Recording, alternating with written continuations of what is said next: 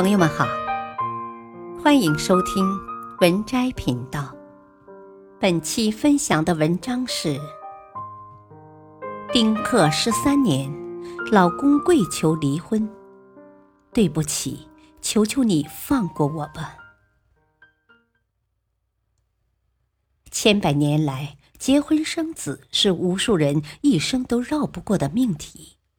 对传统的人而言，“不孝有三，无后为大”这个观念更是头顶的一座大山。进入现代社会，婚姻和生育对部分人来说已经不是必需品。一些人即使选择进入婚姻，也不一定会选择生育。于是就有了丁克一族。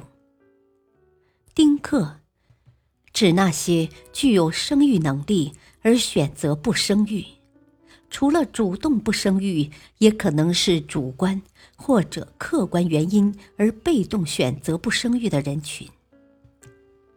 曾在抖音刷到过一对丁克夫妻，虽然没有孩子，但也这样吵吵闹闹，过了十几年。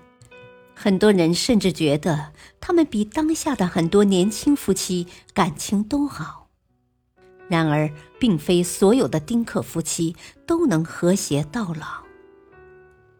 人心易变，尤其是在生育这件事上，男人和女人的权利生来就不平等。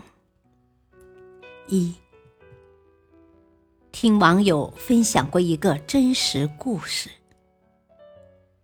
他有一个远房亲戚，和前妻就是丁克。二十多年前，他们在大学里相恋，毕业后一起创业，赶上了好时候，条件在当地都算很不错。后来两人结婚，男人却说什么都不生小孩，在那个年代也算是异类。不过他们的意见是达成了一致，双方的父母却不接受，年年催，却年年希望落空。眼看着两人都四十多了，他们的父母终于死了心。没想到一场大病却让男人改变了想法。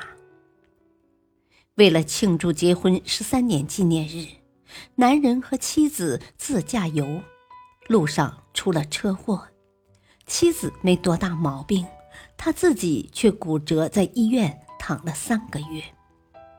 病好后，男人和妻子商量做试管婴儿，遭到了妻子的反对。女人说：“十几年前是你求我不生小孩，现在我都多大了，生个孩子风险多大，你知道吗？明明是你耽误了我做母亲的机会，现在还有脸说这话？”两人因此吵了好久。僵持了大半年后，男人跪求女人同意离婚。我才四十岁，将来老了怎么办？就当我对不起你，你行行好，放过我吧。男方的家人看男人终于想明白了，也出头劝女人离婚再找。没多久，他们就离了。不到半年，男人就再婚了。婚礼上，人们看到大着肚子的新人，背地里都为可怜的前妻不平。都说男人的前妻傻，早知道今日，当年说什么都应该生一个。现在自己肚子不争气，只能给别人腾地方了。男人再娶没有几年，前妻就生了场大病，很快就去世了。据说男人全程都没有去看过一眼。人们都说他这病是被气出来的，但除了一声叹息，也再做不了什么。二，谁主张丁克，谁主动结扎？做自媒体以来，我听过不少这样的故事。人心叵测这件事，虽然我们早就知道，但亲眼目睹它的发生，还是不免让人心生悲凉。我相信每一个准备要丁克的人，在做决定的那一刻，或许真的想好了余生要面对什么。但世事无绝对，可能出个意外，或者经历生死一类的变故，对生命就会产生不同的看法。更何况年轻时身强力壮，自然想象不到老之将至的艰难处境。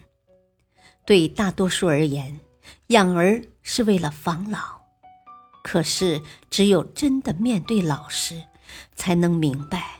钱和人的意义根本不一样，所以中途后悔也是很可能的事。基于男人和女人生理构造的不同，我一直主张：谁决定丁克，就谁主动结扎。很多男人年轻时候没有足够的经济条件，又贪图轻松，自然想要丁克。等到四五十了，有点能力了，又开始羡慕别人有儿女承欢膝下。如果想要一妻生子，只要有钱，多的是愿意给你传宗接代的小姑娘。但女人则不同，她们的黄金生育年龄总共也就几年，一旦错过，就是一生的遗憾。就算有的女人还有生育的能力，但高龄产妇所面临的辛苦和风险，男人根本无法想象。前事不忘后事之师，决定做丁克的夫妻们，丑话一定要说在前头：谁主张丁克，谁主动结扎。千万不要迷信爱情的力量。